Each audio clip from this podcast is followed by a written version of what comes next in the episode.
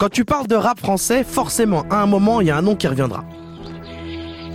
B2OBA, qui est toujours là après quasi 25 ans de carrière, qui pourtant a failli ne jamais commencer. C'est l'histoire du jour, c'est pour toi et c'est pour la culture.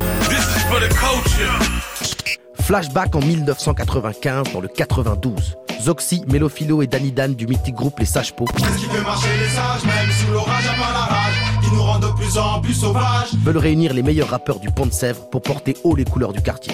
On vient du 8 Une ville, Boulogne-Billancourt et un blaze, le beat de boule. Derrière les sages déboulent deux anciens rappeurs du groupe La Clica. Yeah, la Clica Ali et Booba qui forment les lunatiques. Bedozo rentrera d'ailleurs dans la ronde en prenant le micro avec les sages pots. J'arrive en force, négro, j'ai ta race comme de l'écorce. Corse, mon style balèze, regarde mon torse.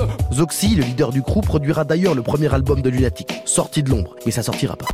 Va te faire pas vite dans ta cassette en rampant. Je suis le nègre qui fume la substance chimique. Fonce, et pourquoi tu chies, pourquoi tant de mimiques Booba expliquera que c'est parce que le son ne leur allait pas. Et en 1996, Booba et Ali débarquent dans l'autre plus gros collectif de l'histoire du rap français, le légendaire crew Time Bomb. Avec Oxmo Puccino, les X-Men, Pete Bacardi, le crew va rentrer direct dans la catégorie classic shit et fracasser les règles du rap conscient avec des morceaux comme Put Fiction ou le Crime Pay. Tout le monde se prendra le flow du Métis, café crème, l'MC, cappuccino. alors qu'ils doivent sortir l'album de Lunatic. Booba part en prison pour un braquage de taxi à la con. 18 mois de placard à manger des pâtes au thon. Et ouais, parfois, le crime, ça paie pas. 5 ans de carrière et toujours pas d'album pour Ali et Booba. Alors qu'à la fin des années 90, le business du rap a explosé. Faites pas que l'industrie du disque a saigné. Et que les négros arrêtent pas de signer. Sauf que pour Lunatic, c'est comme si le train était passé.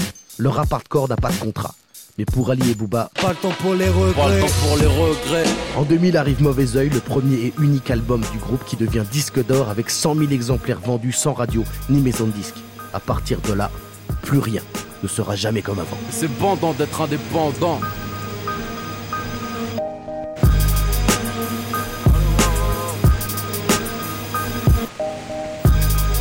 Música